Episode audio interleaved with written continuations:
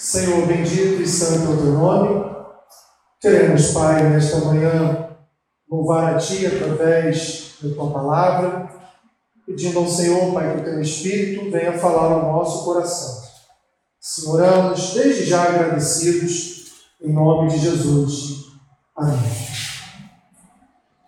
2 Coríntios capítulo 12 diz assim: Se é necessário que me glorie, ainda que não convém, Passarei as visões e revelações do Senhor. Conheço um homem em Cristo que há 14 anos foi arrebatado até o terceiro céu. Se no corpo ou fora do corpo, não sei, Deus o sabe. E sei que o tal homem, se no corpo ou fora do corpo, não sei, Deus o sabe, foi arrebatado ao paraíso e ouviu palavras inefáveis, as quais não é lícito ao homem referir. De tal coisa me gloriarei, não porém de mim mesmo, salvo das minhas fraquezas. Pois se eu vier a gloriar-me, não serei nécio, porque direi a verdade, mas abstenho-me para que ninguém se preocupe comigo mais do que em mim vê ou de mim ouve. E para que não me soberbecesse com a grandeza das revelações, foi-me posto um espinho na carne, mensageiro de Satanás, para me esbofetear a fim de que me não exalte. Por causa disto, três vezes pedi ao Senhor que o afastasse de mim, então ele me disse: A minha graça te basta, porque o poder se aperfeiçoa na fraqueza. De boa vontade, pois, mais me gloriarei nas fraquezas, para que sobre mim repouse o poder de Cristo. Pelo que sinto prazer nas fraquezas, nas injúrias, nas necessidades, nas perseguições, nas angústias por amor de Cristo. Porque quando sou fraco, então é que sou forte.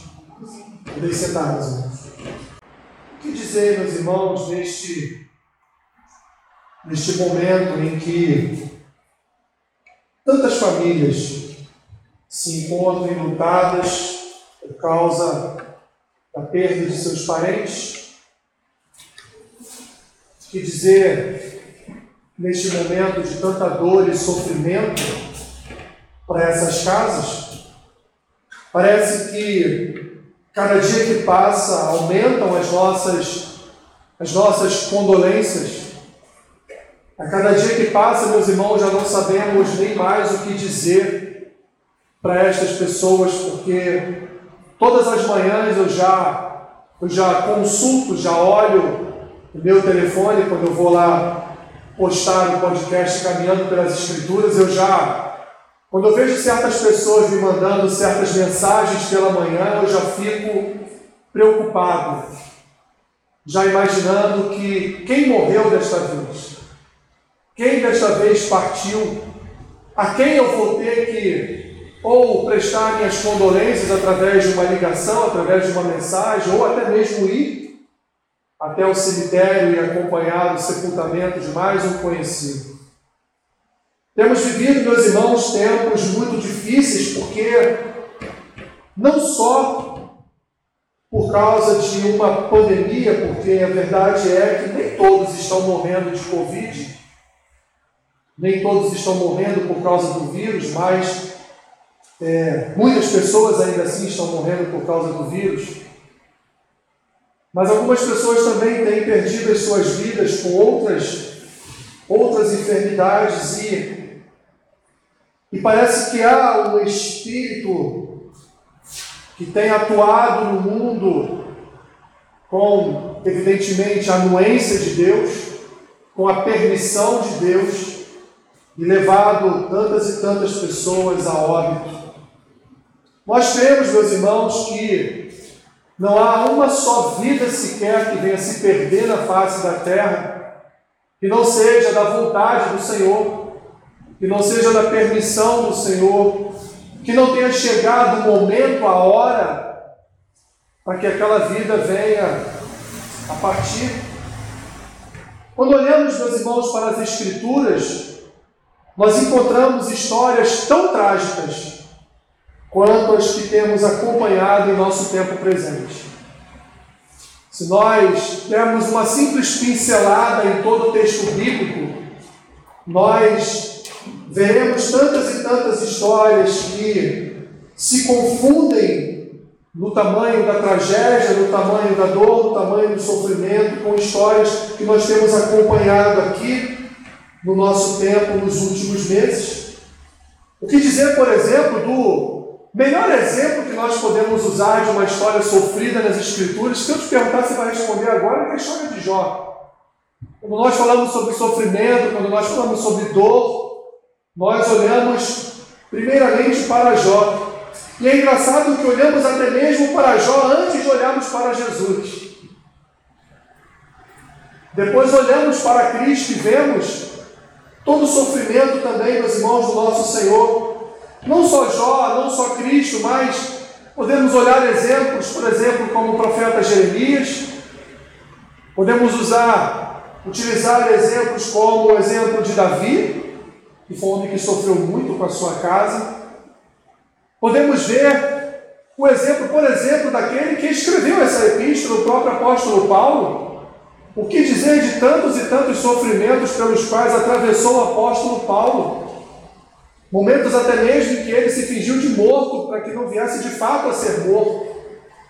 E tantas e tantas cidades por onde ele andou, e não só ele, mas o apóstolo Pedro, que dizer do apóstolo João, que preso na ilha de Patmos teve lá a revelação, as revelações vindas do Senhor ao escrever o livro de Apocalipse.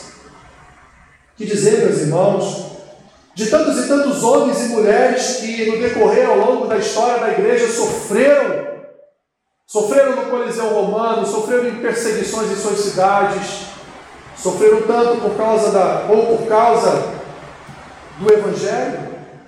Porque o sofrimento, meus irmãos, a dor, as tribulações fazem parte desta vida.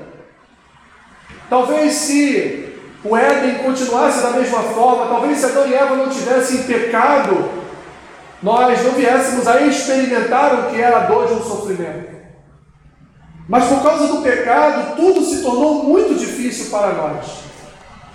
Por causa do pecado, meus irmãos, a natureza, por exemplo, se tornou nossa inimiga. Antes, na companhia de tigres, leões, elefantes, vivia o homem, mas hoje, se ele tentar fazer isso, certamente será devorado. E sofremos, meus irmãos, mais ainda, por causa dessa nossa limitação humana. Sofremos mais ainda, meus irmãos, porque o pecado trouxe às nossas vidas limites trouxe às nossas vidas limites de entendimento, limites de sabedoria, limites de inteligência, e ainda assim, meus irmãos, nós somos seres inteligentíssimos. Tamanha foi a criação de Deus sobre as nossas vidas que, mesmo sob o domínio e poder do pecado, mesmo sob a autoridade do pecado neste mundo, o homem ainda assim realiza coisas maravilhosas, porque Deus assim criou o homem para realizar feitos tremendos. Mas nós, meus irmãos, quando paramos e passamos a avaliar, a analisar tudo que tem acontecido e toda a história da humanidade, de fato, nós invariavelmente vamos parar em determinados momentos e perguntar: Senhor, por que tantas tragédias? Por que tanto sofrimento? Por que vemos é, diante dos nossos olhos tantas coisas acontecendo, tantas desgraças ocorrendo na história da humanidade? Paulo, meus irmãos, é um exemplo claro daquilo que, como introdução, eu estou aqui passando aos irmãos. Um homem de caráter ilibado, um homem, meus irmãos, dedicado 100% à obra do Senhor, um homem estudioso das Escrituras, um homem que conhecia muito bem a palavra de Deus, e não só conhecia o texto, a palavra do Senhor, mas era um homem que vivia no seu coração a palavra do Senhor e é um homem que recebia diretamente do Senhor as revelações. Era um homem que possuía uma afinidade, uma intimidade, uma comunhão tão grande, Senhor, tão grande, meus irmãos, com o Senhor, que ele recebia do Senhor Jesus revelações, que ele recebia do Senhor Jesus livramentos, que ele recebia do Senhor Jesus milagres. E Cristo avisou a Paulo que ele que ele seria um servo sofredor. Cristo avisou a Paulo em uma das suas revelações que Paulo sofreria por causa da pregação do Evangelho. E Paulo, meus irmãos, em nenhum momento disse: então eu não quero. Paulo em nenhum momento se furtou de pregar as Escrituras onde quer que ele estivesse, por causa do sofrimento, por causa da dor, por causa dos momentos de aflição que ele viria a passar. Ele sabia por tudo que ele viria a passar, meus irmãos, mas ele lançou a sua vida no Evangelho de tal forma que ele pode terminar essa parte do texto aqui que nós fizemos a leitura e dizer: Eu me glorio, louvo quando eu estou passando por perseguição. Que loucura, meus irmãos. Que loucura. Deus dá visões a Paulo, meus irmãos, visões, como nós vemos aqui nesse texto, porque ele está falando do homem que teve revelações do Senhor, e chama ele. E ele está aqui dizendo que Cristo deu a ele revelações impossíveis de revelar, ele não teria palavras para expressar aquilo que ele viu, aquilo que ele presenciou. O próprio apóstolo João só pôde escrever o livro de Apocalipse porque assim Cristo disse para ele: escreve. Porque senão as próprias revelações que o apóstolo João estava tendo diante dos seus olhos, como numa tela de cinema, vendo tudo passar, tudo acontecer e escrevendo no livro, ele não seria capaz de escrever aquelas visões se Deus não dissesse para ele: escreve. Mas Paulo, meus irmãos, além de receber de Deus as revelações, revelações essa, essa que, segundo ele diz aqui no texto, acompanhadas de palavras inefáveis, ou seja, palavras que ele não poderia expressar na nossa língua, na língua dele, ou no hebraico, ou no aramaico, em qualquer outra língua, ele não poderia expressar aquilo que ele ouviu onde ele foi, no terceiro céu. Onde é o terceiro céu? O que é o terceiro céu?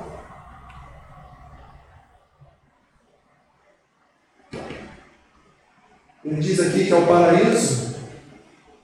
Esse homem, meus irmãos, teve a visão do paraíso, teve a visão do que aconteceria, ele teve uma visão do futuro eterno.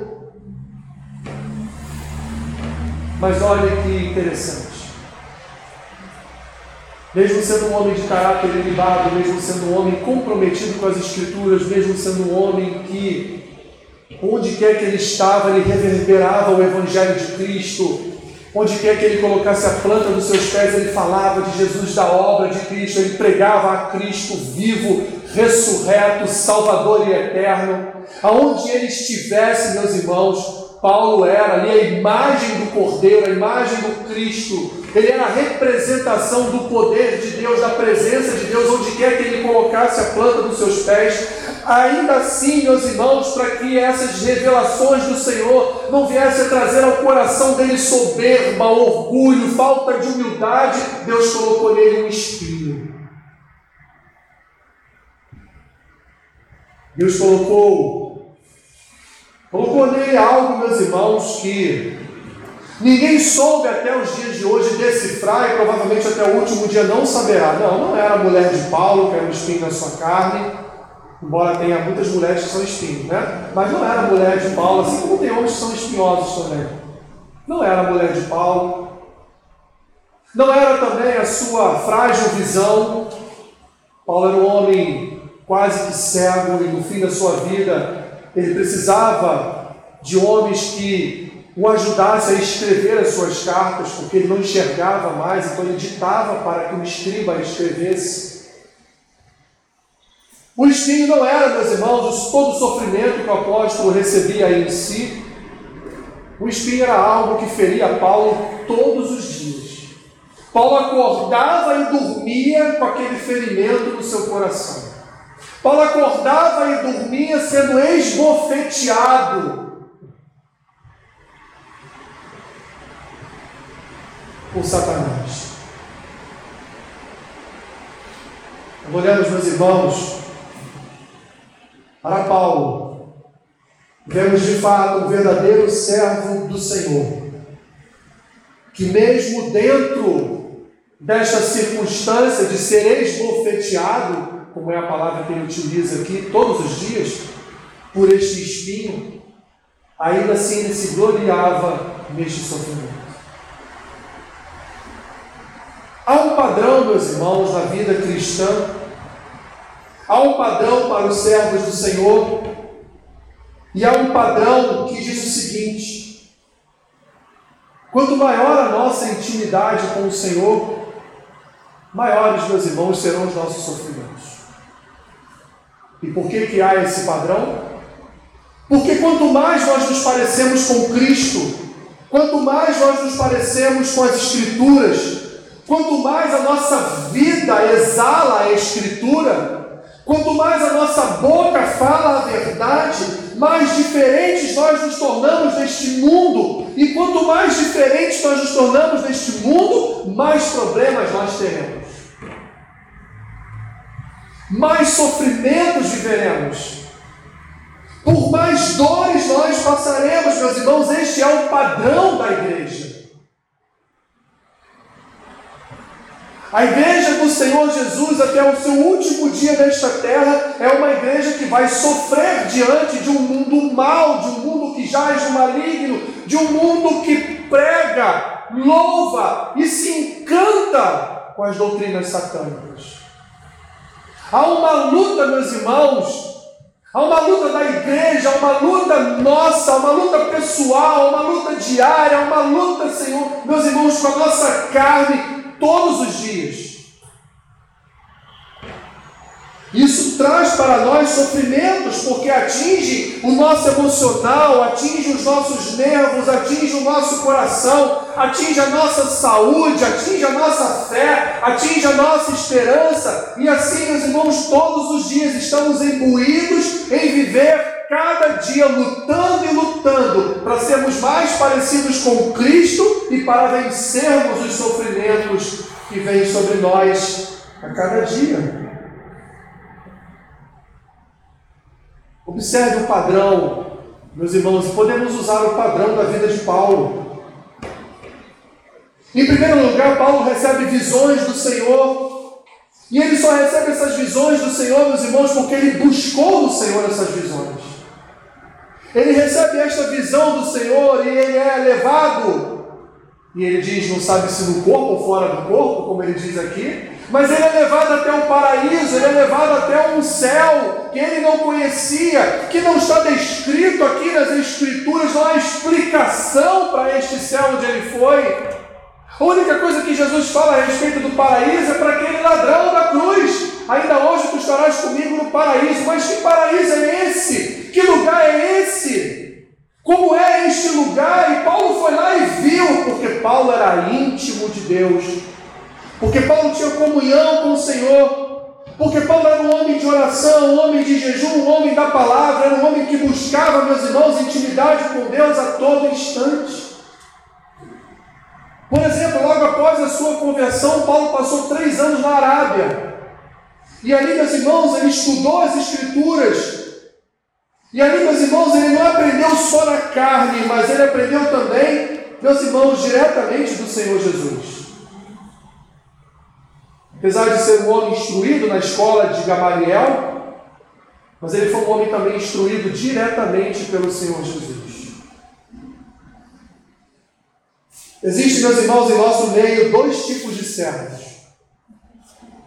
Existe aquele servo que de fato entregou o seu coração a Cristo e vai para o céu, é salvo, vai experimentar da eternidade com Cristo, como todos os cristãos. Mas existe, meus irmãos, um outro tipo de servo, como Paulo, que ele não sossega no banco da igreja enquanto ele não tiver intimidade com o Senhor.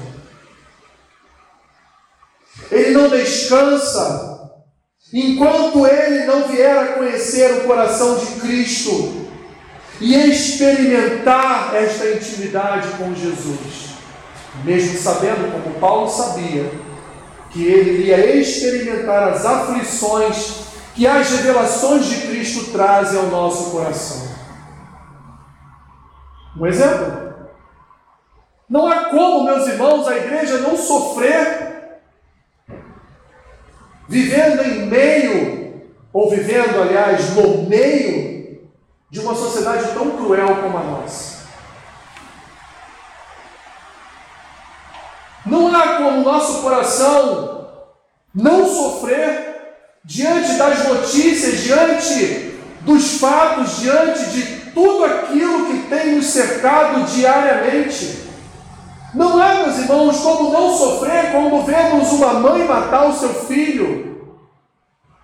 Não há como não sofrer como vemos um, quando vemos, um filho matando seu pai. Não há como não sofrer, meus irmãos, quando vemos uma tragédia acontecer numa nação, como vemos, quando vemos a fome atingir um povo. Não há como não sofrer. Ou pelo menos estas coisas deveriam fazer o nosso coração gemer de sofrimento.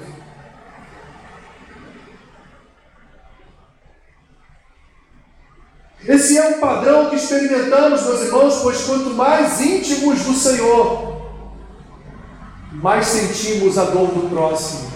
Quanto mais íntimos do Senhor, mais sentimos a maldade deste mundo na nossa própria pele, ainda que aquilo não tenha sido feito contra nós. Observe, meus irmãos, que dentro desse padrão temos sempre um espinho na carne.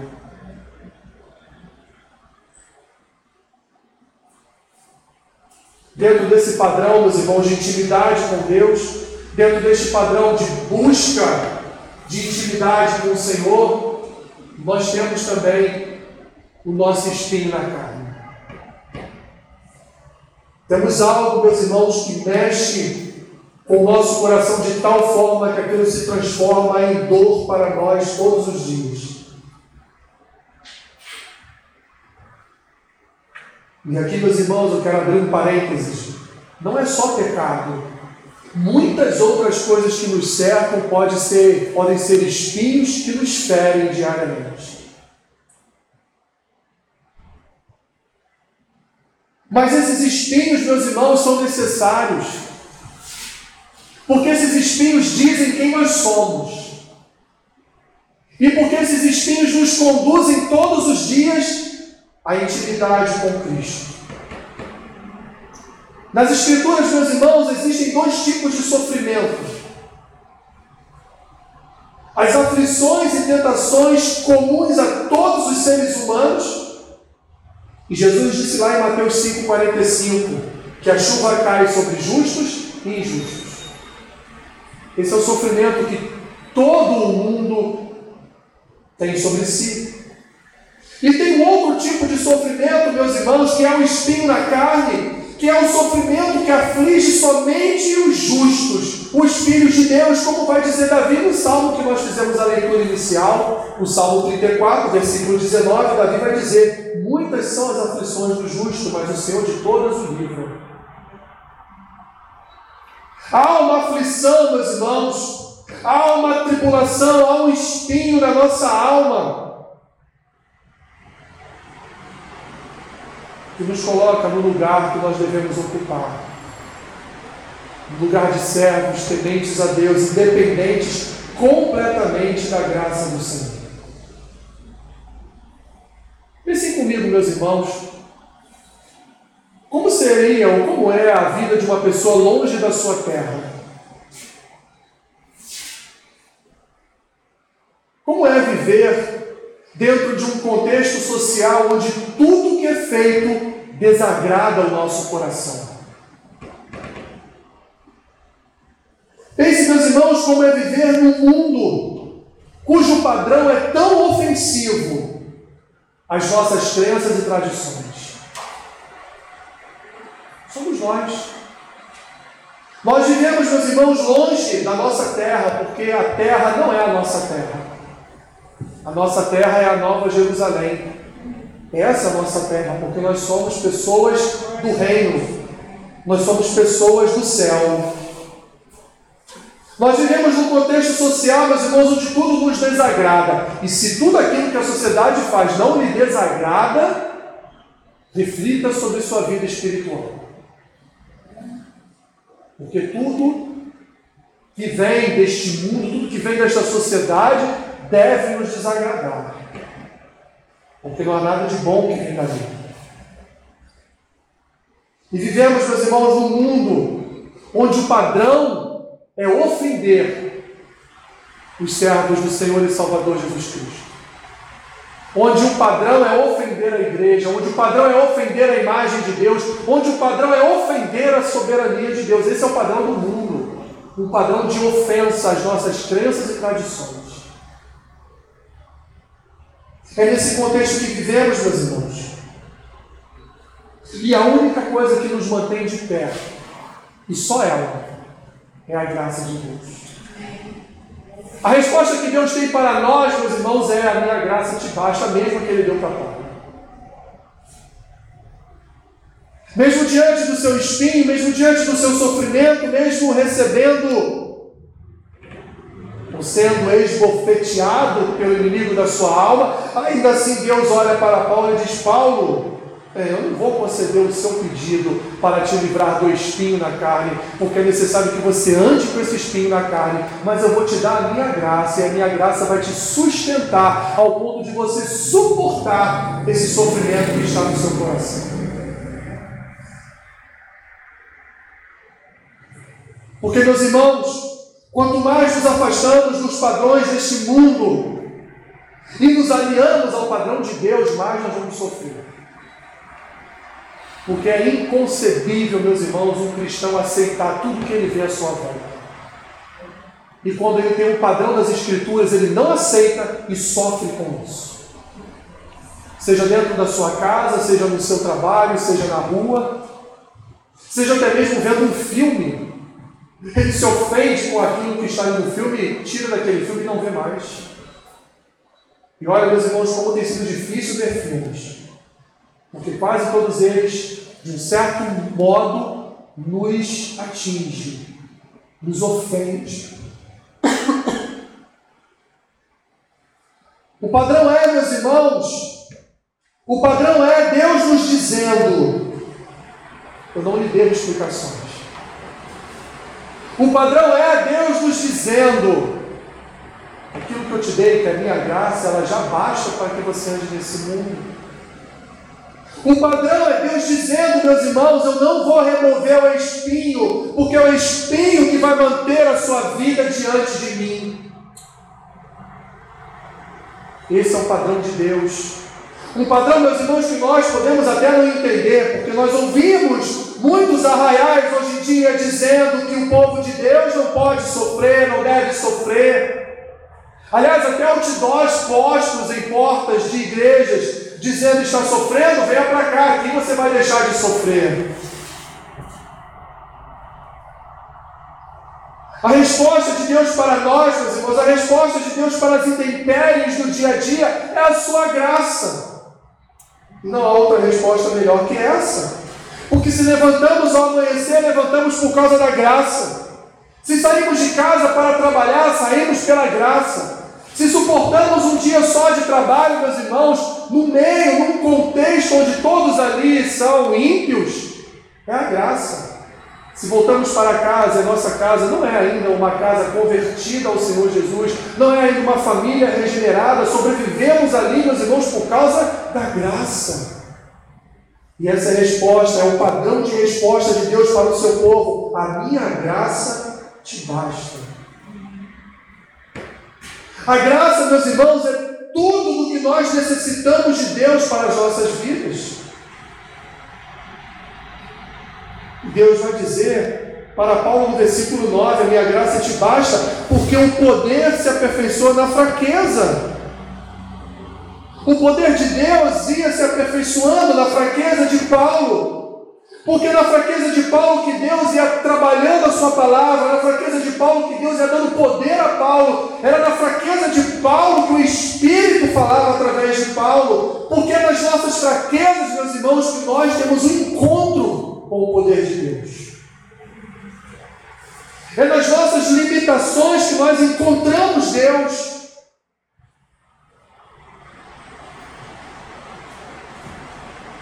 É em meio às nossas necessidades que nós encontramos a Deus. Por quê? Porque é o momento que nos dedicamos mais a Deus.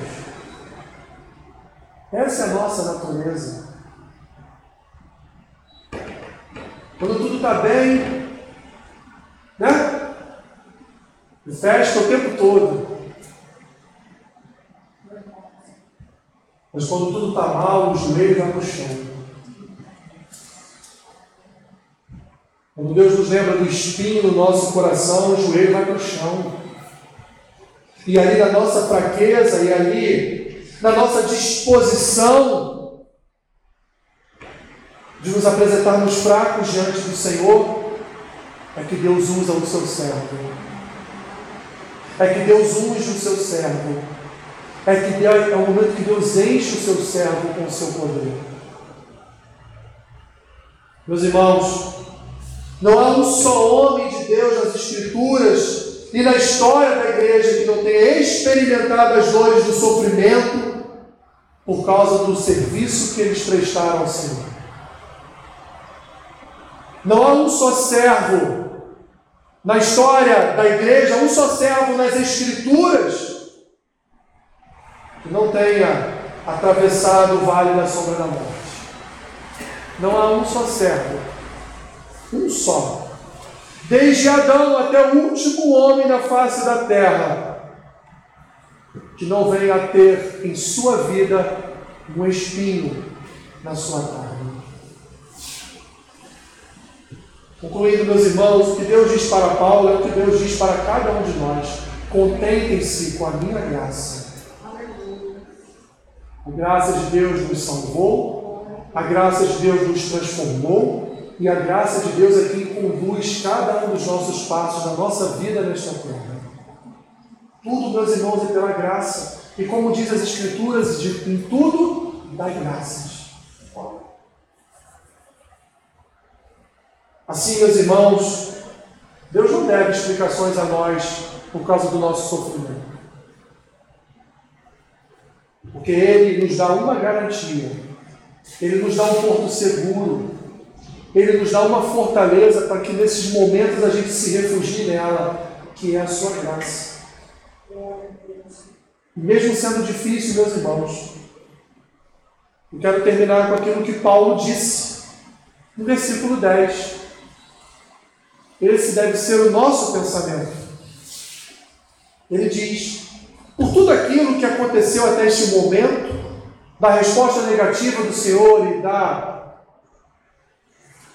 da manifestação de Deus a ele, de que só a sua graça lhe basta, Paulo então termina dizendo: O que eu vou fazer? Qual o caminho seguir?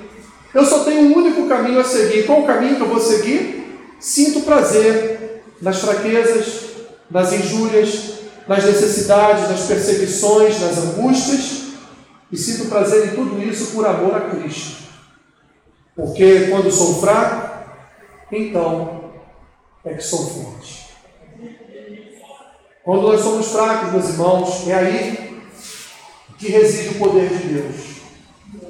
O poder de Deus não reside na nossa soberba, o poder de Deus não reside na nossa capacidade, o poder de Deus não reside na nossa inteligência, o poder de Deus reside na nossa fraqueza.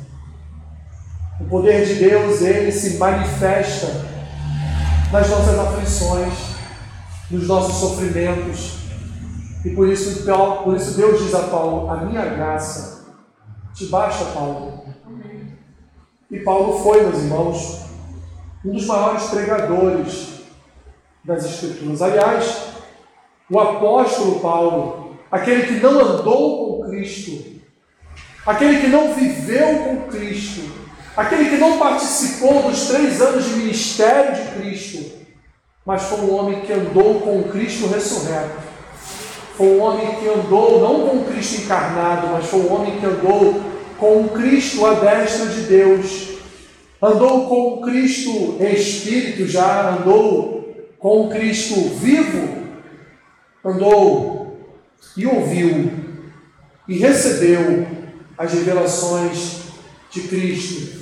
Porque Paulo, meus irmãos, tinha intimidade e Paulo entendia o seu chamado. Paulo entendia qual era a sua missão e ele sabia que no seu sofrimento, através do seu sofrimento, muitas vidas seriam salvas. Através das suas fraquezas, Deus falaria a outros povos. E é através, meus irmãos, da fraqueza da igreja, é através das tribulações da igreja, que o Espírito Santo fala ao mundo. Que é um exemplo? O período de maior perseguição de Roma contra os cristãos foi o período de maior crescimento da igreja. Estranho, né? Mas foi o maior período de maior crescimento da igreja. É quando houve a maior perseguição. Em todo o período da história do povo de Deus, nos períodos de maior perseguição, foi o período de maior crescimento do povo de Deus. Porque o poder de Deus se aperfeiçoa na fraqueza da sua igreja. Deus fala através dos fracos. Deus fala através dos limitados. Deus fala através de um povo que ele não quer que use o seu braço forte, mas quer que esse povo dependa do braço forte do Senhor. E assim possamos viver, meus irmãos, dependentes do braço forte do Senhor e não da nossa limitada força e experiência humana. Senhor, a tua graça nos basta. E que o teu poder venha se aperfeiçoar a cada dia em nossa fraqueza. Abençoe, Pai, os meus irmãos nesta manhã, que esta palavra tenha caído como uma boa semente nos seus corações, daqueles que estão aqui presentes, daqueles que estarão assistindo esse vídeo. O Senhor possa trazer a esses corações a certeza, Pai, de que mesmo que eles estejam vivendo momentos de sofrimento, de tribulação, neste momento, neste momento que o teu Espírito, neste momento que o teu poder está, Senhor, se renovando em seus corações. Abençoe o seu povo, Pai. Abençoe o seu povo. Abençoe o Senhor com o teu poder, se aperfeiçoando em nossas fraquezas. O que nós te pedimos, ó Deus e oramos assim, em nome de Jesus. Amém.